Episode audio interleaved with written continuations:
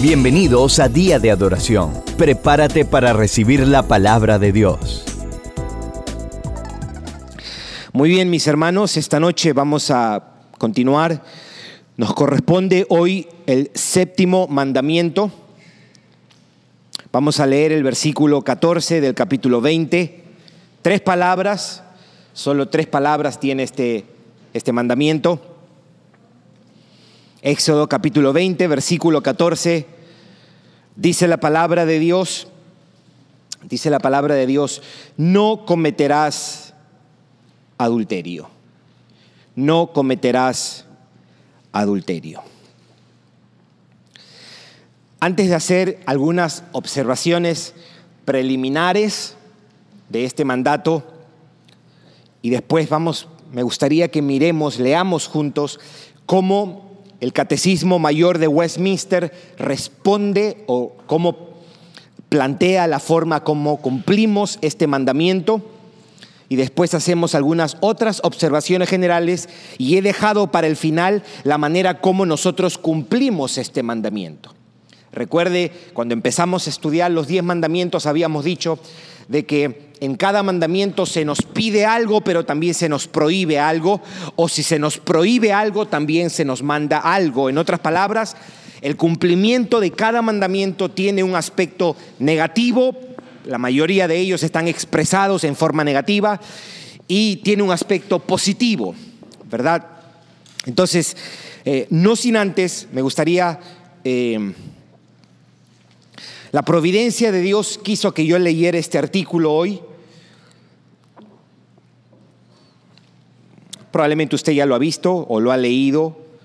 Este artículo en un periódico de Latinoamérica habla de Mary Brooks. Mary, M-A-D-I, Brooks. Escuche la noticia. Así es como la titulan, ¿ok? Esto lo publicaron en T13, es un periódico. Así se titula el artículo. Mujer revela que comparte su esposo con su mamá y su hermana para mantenerlo feliz. La usuaria de redes sociales detalló cómo funciona la relación que sostiene con su pareja a través de TikTok. Dice, Mary Brooks es una usuaria estadounidense de TikTok. Para los que no saben, TikTok es como una red social, como Instagram, como este, Twitter o Facebook. Se volvió viral tras revelar y detallar cómo funciona la relación polígama con su esposo, su madre y su hermana. La mujer, esto, fue lo terrible. En realidad hay dos cosas terribles que quiero que, eh, por eso lo estoy compartiendo. Esto lo hemos escuchado y lo vamos a seguir escuchando, ¿ok? Este tipo de cosas.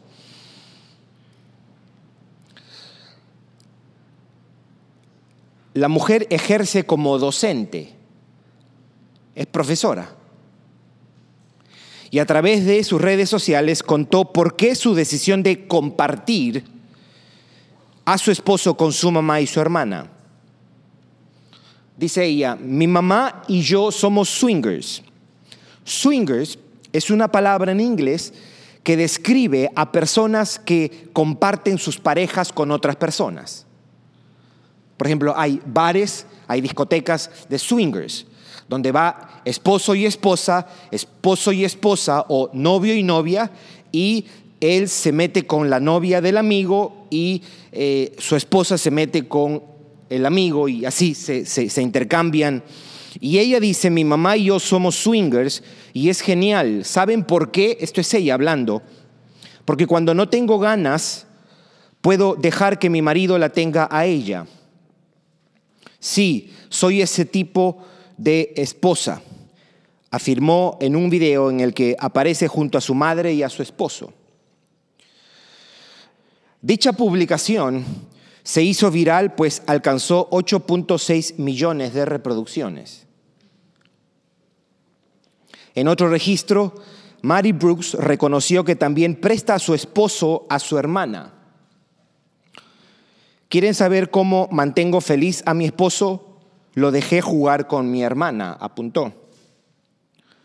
Actualmente, la usuaria posee más de 150 mil seguidores en la mencionada red social, donde aprovecha de compartir anécdotas, detalles y espacios de distensión junto a su pareja, su madre y su hermana.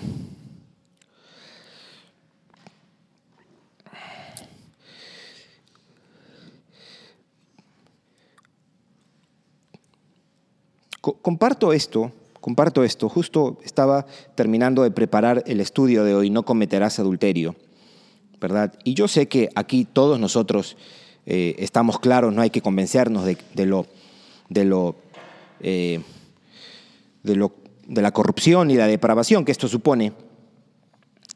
Pero este, lo, que, lo que yo quiero con esto, que pausemos un momentito y que pensemos un momento, es el grado de o el proceso de desensibilización que esta sociedad eh, tiene respecto a estos, a estos temas.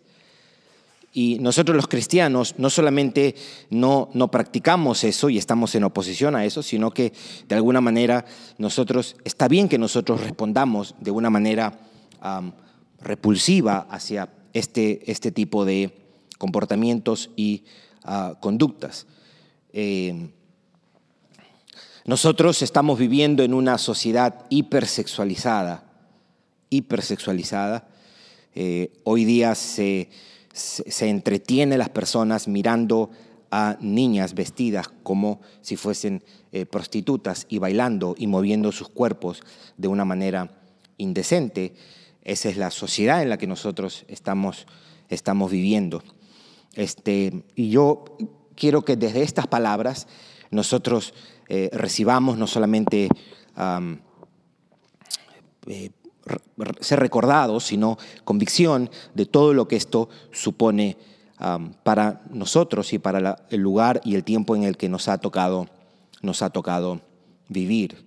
Creo que cuando la Biblia dice no cometerás adulterio, las implicaciones son incontables, incontables.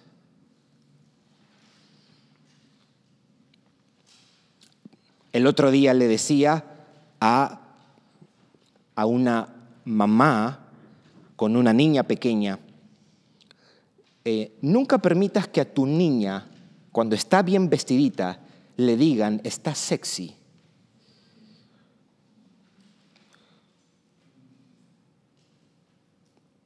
Porque eso no está bien. Yo no puedo decir a una niña, por más que quiera hacer un halago, está sexy. Eh, eso tiene que ver con este mandato.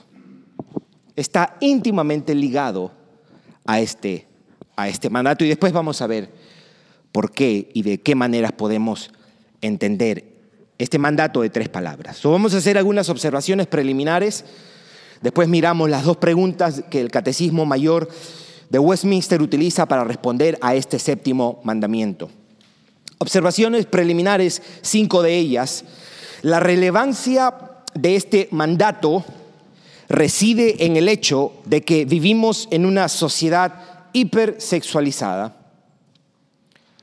Y esto porque la visión que el hombre moderno tiene respecto al sexo no solo es diferente, sino contraria al testimonio bíblico. ¿Por qué esta sociedad es una sociedad hipersexualizada? Por la visión que tienen acerca de lo que es el sexo como tal. Es natural, es lo más lógico que esta sociedad que ah, tiene un entendimiento no distinto, sino opuesto al testimonio bíblico respecto a la sexualidad. El, único, el único criterio que hoy día se sostiene para la sexualidad, y esto Hollywood y la música se encargan de comunicarlo bien, es el consenso. mientras una relación sea consensuada, dicen, se permite todo. Se permite todo. La única vara que ponen es si es consensuado. Y no importa si es que es hombre-mujer, hombre-hombre, mujer-mujer, o dos con una, tres con uno y demás. La segunda observación es que son evidentes los efectos negativos y destructivos que esta visión produce. Aparte de eso, yo debería añadir que esta, este valor cuando, cuando un valor se aprecia y se pone por encima de otros valores y lo, lo desconectamos de la fuente de dónde viene ese valor, el valor, el valor va, se va a corromper. El valor de la libertad es algo legítimo, pero cuando la libertad la remueves de la realidad de Dios y no le pones límites, entonces tienes una sociedad que dice, tú eres libre para hacer con tu cuerpo lo que tú quieras. Libre, libre, libre, libre. ¿verdad? Sin ningún tipo de criterio para juzgar qué es lo que está bien, cuáles son los límites de esa libertad y lo que se afirma hoy en día es la autoexpresión. Lo más importante es que tú seas libre para expresarte la manera como tú te sientes, self-expression, ah, como un valor casi absoluto. No permitas que nadie coarte tu derecho a expresarte como tú quieres y si lo que tú quieres es tener relaciones ah, con una persona que no es tu esposo y quieres cambiar tu, tu, esposo, ponerlo y que tú te, te, relaciones con otro y tu mamá, tu hermana y demás, está bien, mientras eso es lo que tú quieres, eso está bien. La libertad como un valor absoluto desconectado de la fuente de eso que es Dios mismo y sin ningún parámetro, sin ninguna sin ningún límite, entonces esto es lo que nosotros tenemos en esta sociedad. La inmoralidad y el pecado sexual traen consecuencias terribles para las personas, los matrimonios, la familia, la sociedad. Podemos mencionar las enfermedades de transmisión sexual, los divorcios, ¿verdad? La ausencia de padres, la separación familiar, solo por nombrar algunos de ellos. Tres, la tercera observación preliminar es, como todas las cosas creadas, entiéndase, el sexo es creación de Dios. Y por lo tanto, solo Él establece su naturaleza. Si usted tiene eso claro, si usted tiene eso claro, usted nunca va a comprometer el mensaje bíblico acerca de la sexualidad. Dios es quien funda crea, establece el sexo. Por lo tanto, solo Él establece su naturaleza, sus propósitos, sus límites y su legítimo aprovechamiento. Él es quien decide cómo se va a usar este don que Él ha dejado a la humanidad. La cuarta observación es, el sexo es el don de Dios para los hombres para ser practicado y disfrutado en el contexto del matrimonio. Es decir, la actividad sexual solo es legítima cuando la practican un hombre y una mujer que han unido sus vidas como esposos. Génesis 1.28, Génesis 2.24. Y la última observación preliminar es, en última instancia, seguimos hablando del el sexo, es la expresión, en última instancia, es la expresión de la bondad y sabiduría de Dios para la humanidad. La actividad sexual entre un esposo y una esposa no debe ser visto como algo vil, inmundo o despreciable. Eso es herencia de la Iglesia Católica. Cuando un evangélico o una evangélica mira el sexo con desdén, eso es herencia de la Iglesia Católica. Por eso es que hubo un tiempo donde se empezó a prohibir o se comenzó a fomentar el celibato especialmente esto fue importante cuando la iglesia se divide en el siglo XI, la iglesia de Oriente y Occidente, la iglesia de Oriente decía, no, es lo más natural poder casarse y seguir siendo un obispo o un sacerdote, la iglesia de Occidente fomentaba el celibato. Eso, o sea, despreciar, sería despreciar algo que el Creador ha dado a los hombres. Al contrario, debe ser estimado, estoy hablando del sexo, como algo noble, deseable y sagrado. Amén miremos cómo responde el Catecismo Mayor de Westminster a esta pregunta. Son dos preguntas para abordar este séptimo mandamiento. Y lo quiero hacer porque creo que es bueno en, la, en, en las aplicaciones. ¿Verdad? A esta altura, a esta altura, no me gustaría encontrar a un hermano, hermana de día de oración que diga, yo cumplo este mandamiento porque yo nunca he sido infiel a mi cónyuge. Ese es un aspecto de cómo cumplimos eso, pero es mucho más extenso que esto, muchísimo más extenso que esto, y el Catecismo Mayor creo que hace un buen trabajo para ayudarnos a una perspectiva más amplia, bíblica, de cómo se cumple este mandato. So, la pregunta 138 se plantea de esta manera, ¿cuáles son los deberes que se exigen en el séptimo mandamiento? La respuesta es, los deberes que se exigen en el séptimo mandamiento son castidad en cuerpo, mente, sentimiento, en palabras y conducta. Y la preservación de la castidad en nosotros mismos y en los demás. Qué importante esto. Qué importante esto. Y ahora lo va a ver por qué vigilancia de la vista y de todos los sentidos, templanza, guardando la compañía de los castos, modestia en la vestimenta. Hmm. Esto es un asunto del séptimo mandamiento. La modestia en cómo se viste una persona matrimonio para quienes no tienen el don de continencia. Es legítimo.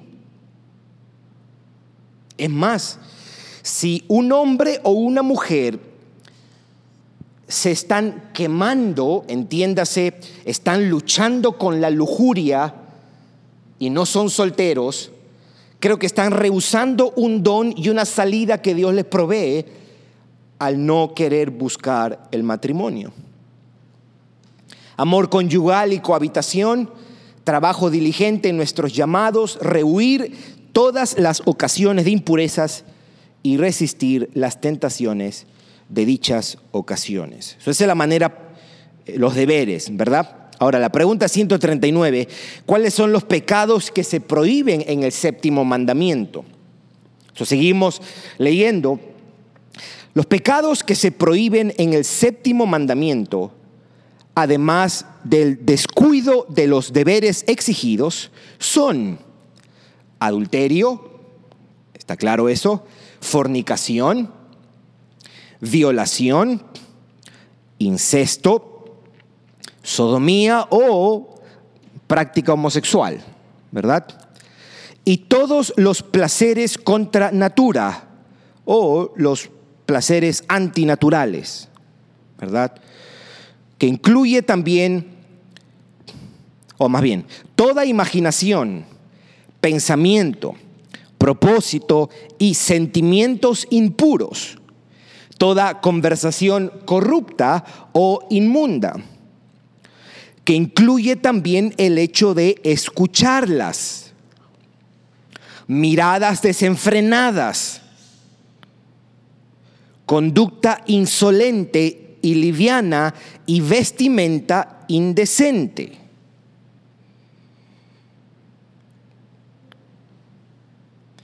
Prohibición del matrimonio legítimo y el pasar por alto matrimonios ilegítimos. Permitir, tolerar, proteger a prostitutas o recurrir a ellas.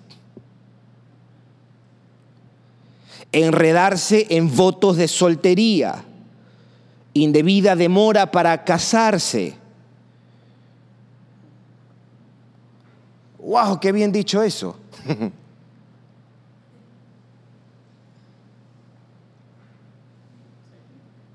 Sí, porque hoy día con esta visión tan idealista de, no, primero tengo que tener todo provisto, mi casa y ser una persona muy eh, eh, estable financieramente, y si no lo consigo eso hasta los 35 años de edad, no me casaré, o 40 años de edad, para los que se van a casar por primera vez. Pero del otro lado se están quemando. Bueno.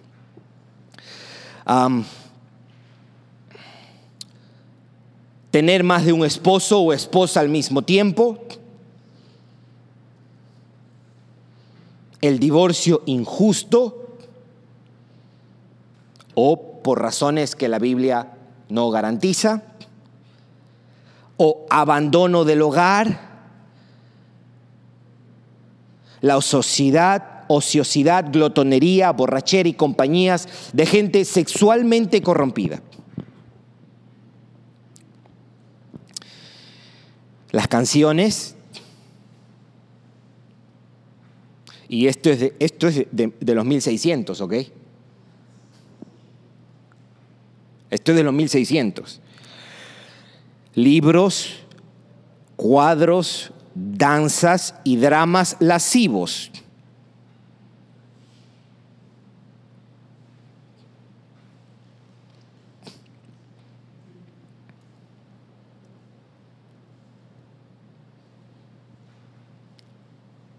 Importante que la esposa pueda ser sensible con el esposo, que probablemente para ella ver bailar a Shakira y Jennifer López no suponga nada, pero para el hombre no es lo mismo, y ella es prudente, ella es piadosa, y ella no expone a su marido a eso, o a su, a su hijo familiar.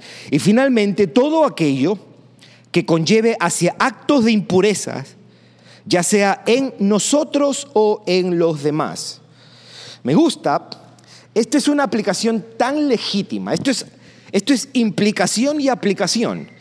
Y esto es tan cierto porque este mandato se tiene que ver con el otro que dice amarás a tu prójimo. Amarás a tu prójimo.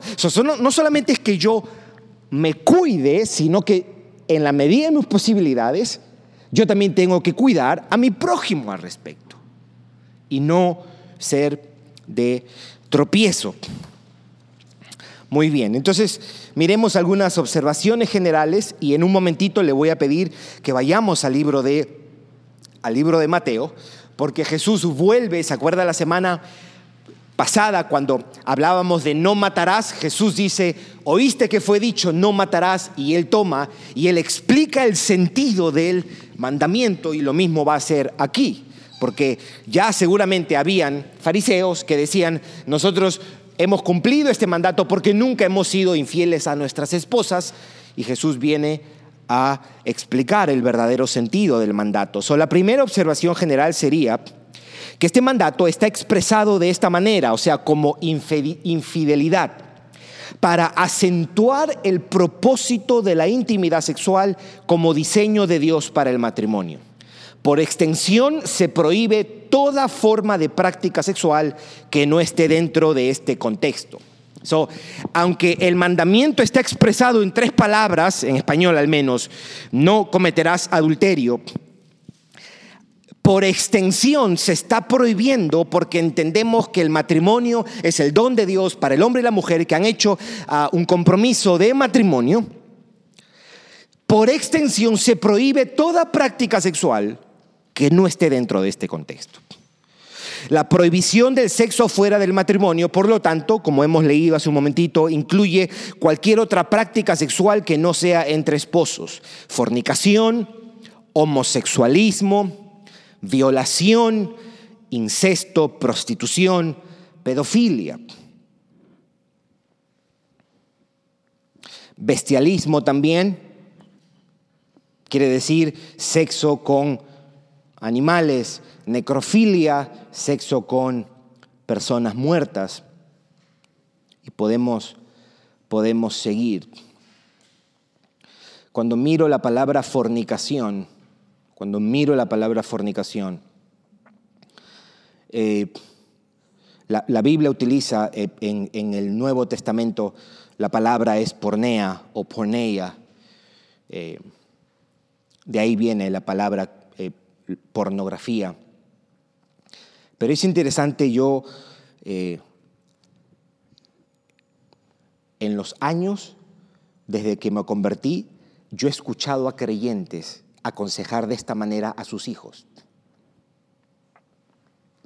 Algunos de sus hijos o hijas han estado teniendo relaciones fornicarias.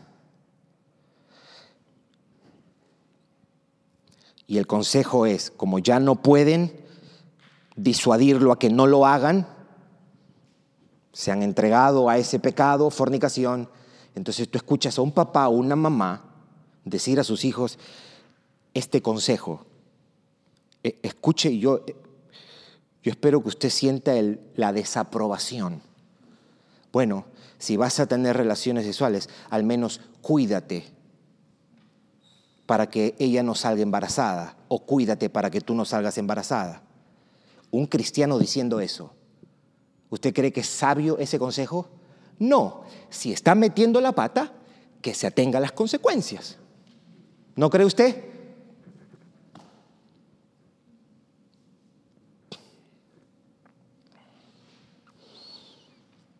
Tercera observación. Quebrantamos el séptimo mandamiento cuando nuestro corazón se llena de lujuria y pasiones pecaminosas. Y ahí es donde Jesús nos invita. ¿Se acuerda? Mateo 5, 27 28. Ahí está, no lo tiene que buscar. Oíste que fue dicho no cometerás adulterio. ¿Qué está haciendo Jesús? Jesús está citando Éxodo capítulo 20, versículo 14. Versículo 28. Pero yo os digo que cualquiera que mira a una mujer para codiciarla, ya adulteró con ella en su corazón. aquí Jesús está dando el verdadero sentido de este mandato, el espíritu de la ley los fariseos se llenaban la boca diciendo, sí, nosotros cumplimos esto porque nunca hemos sido infieles. Y aquí Jesús entra y dice, si tú miras a otra persona que no sea tu cónyuge para desearlo, para codiciarlo, entonces ya tú pecaste.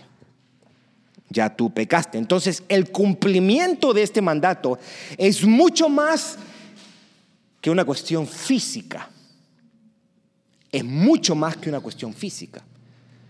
Tiene que ver con una cuestión de la mente y el corazón, de cómo sentimos respecto a eso. Jesús estaba dando el verdadero sentido. Jesús, eh, no, no, no, no pensemos que Jesús viene a desautorizar a Moisés. Jesús no está desautorizando a Moisés. Él está dando el sentido del mandato de Moisés explicando a qué se refiere esto. So bien, entonces vamos a mirar ahora lo que es el, cumplimiento de este, de este mandato. Como dije hace un momento, hay un aspecto negativo y hay un aspecto positivo. El cumplimiento del mandamiento no cometerás adulterio incluye un aspecto positivo y otro negativo. So, vamos a mirar con el aspecto negativo. Obedecemos el séptimo mandamiento evitando cualquier práctica sexual que no sea entre cónyuges. Pero asimismo cumplimos este mandato resistiendo todo pensamiento impuro, toda emoción impura y toda habla corrompida acerca del tema. Obedecemos este mandamiento al apartarnos de toda clase de situación imagen o información que pueda constituirse en una tentación y tropiezo. Aquí debo añadir algo. El cristiano debe vivir en un estado de alerta permanente para no caer en esto. Estamos en una guerra, decía el apóstol Pablo. No tenemos lucha contra sangre ni carne, sino contra principados y potestades, contra gobernadores y huestes celestiales de maldad. Él estaba diciendo, tenemos una lucha, tenemos una guerra. Es decir, evitando lugares, evitando lugares. ¿Se acuerda cuál fue el sabio consejo de Pablo para la fornicación? ¿Se acuerda? Huir Flee from fornication. Huye, sal corriendo. Evitando lugares, resistiendo toda conversación, amistad o cercanía con alguien que nos coloque en una posición vulnerable ante el pecado. El aspecto negativo también en cuanto a nuestro hablar, además el creyente se abstiene de hablar estas cosas de una manera ligera, irrespetuosa, superficial y vulgar, porque hacerlo también sería desobedecer este mandato. No podemos banalizar algo que Dios llama sagrado y bueno para el hombre. Otra cosa que creo que es importante añadir aquí en cuanto a la responsabilidad de los cónyuges. Escuchemos a Pablo en Primera de Corintios 7. No os neguéis el uno al otro.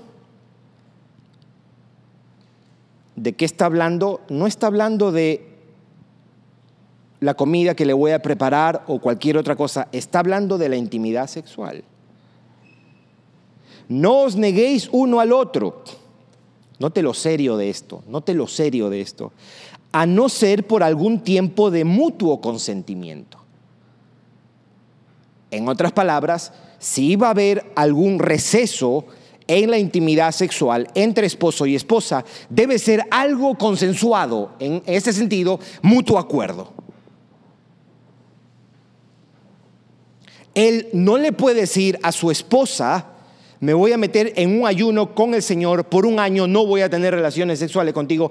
Él no puede hacer eso. Él estaría quebrantando la palabra de Dios. Y la esposa tampoco. La esposa tampoco. No os neguéis el uno al otro a no ser por algún tiempo de mutuo consentimiento para ocuparos sosegadamente en la oración. En otras palabras, ella quiere o él quiere, ok, apartarse un tiempo para orar, pero debe ser por algún tiempo y debe ser mutuo consentimiento. No es algo que se impone. Ella no le puede decir a su esposo, ella no está siendo una mujer piadosa si él le dice, ¿sabes qué? Estos cuatro meses no vamos a tener relación porque le he hecho un pacto al Señor. Eso no cuenta. Eso sería quebrantar este mandato expreso aquí. Pablo está haciendo lo más transparente posible. Y dice, y volved a juntaros en uno. Más claro no lo va a tener usted. ¿Y por qué? No puede él estar sin tener, no puede ella estar, y mire lo que dice, Pablo no estaba en las nubes, Pablo estaba, él pisaba tierra. Y él decía, ¿para qué? Para que no os tiente Satanás a causa de vuestra incontinencia. Un cónyuge que niega el acto sexual a su esposo o esposa arbitrariamente está pecando contra Dios. Está pecando contra Dios. cuando hablamos del séptimo mandamiento estamos hablando de esto también. Porque no es, ok, allá tú, no vamos a tener, pero más te vale tú que tú te cuides, un año vamos a, no vamos a tener relaciones. Ella o él está siendo tan responsable si hay un adulterio. Pecan los cónyuges cuando no cumplen con su deber conyugal.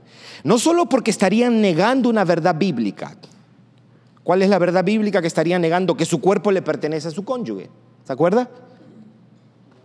Pero pecan también al ser tropiezo a su cónyuge.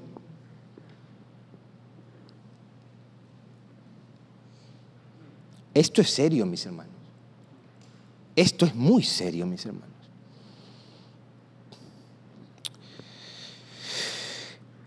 Aspecto positivo, entonces ya estamos aquí terminando. Aspecto positivo. Obedecemos el séptimo mandamiento cuando creemos en la verdad bíblica acerca de la sexualidad, cuando apreciamos el diseño divino al respecto y cuando expresamos un aprecio por el regalo del sexo según el propósito de Dios.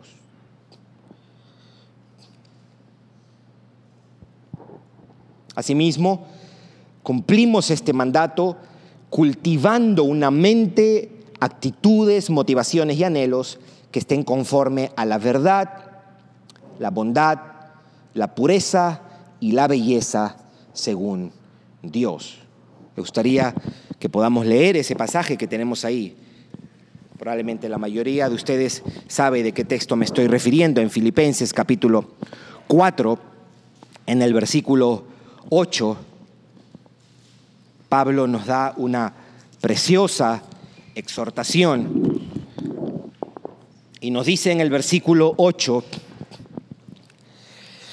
por lo demás, Filipenses capítulo 4, versículo 8, por lo demás, hermanos, todo lo que es verdadero, todo lo honesto, todo lo justo, todo lo puro, todo lo amable, todo lo que es de buen nombre, si hay virtud alguna, si algo digno de alabanza, en esto pensad.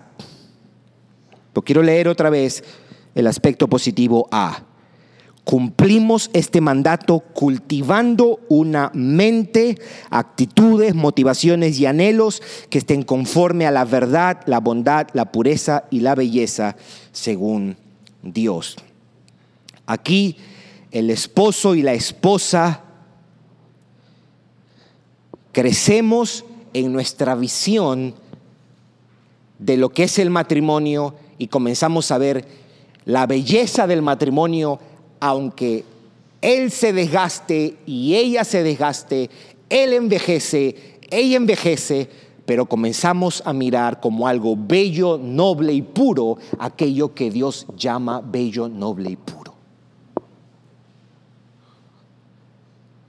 El hombre y la mujer va a tener una buena herramienta cuando cultiva una mente y mira en las cosas que Dios llama precioso, aunque los ojos del mundo dicen, no, él ya está feo y gordo y viejo y canoso, o ella está gorda, fea y canosa, lo que nosotros miramos es lo que Dios mira. Y donde Dios mira verdad, donde Dios mira algo honorable y bello, nosotros también debemos crecer en nuestra estimación de las cosas según Dios.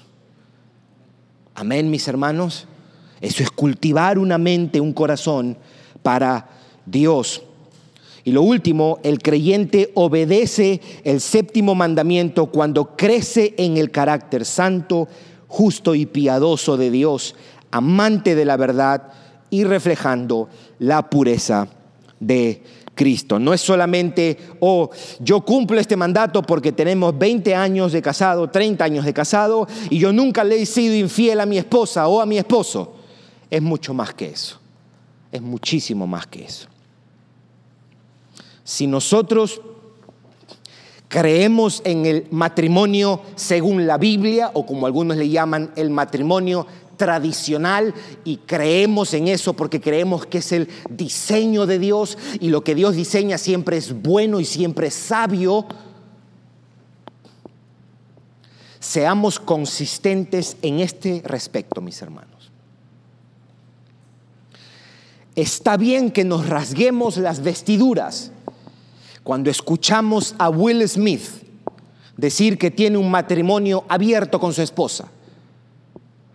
Es decir, ella puede tener un novio, yo también una novia, pero eso no es suficiente para divorciarnos, dice, dicen ellos. tienen libertad. Está bien que nos rasguemos las vestiduras por eso.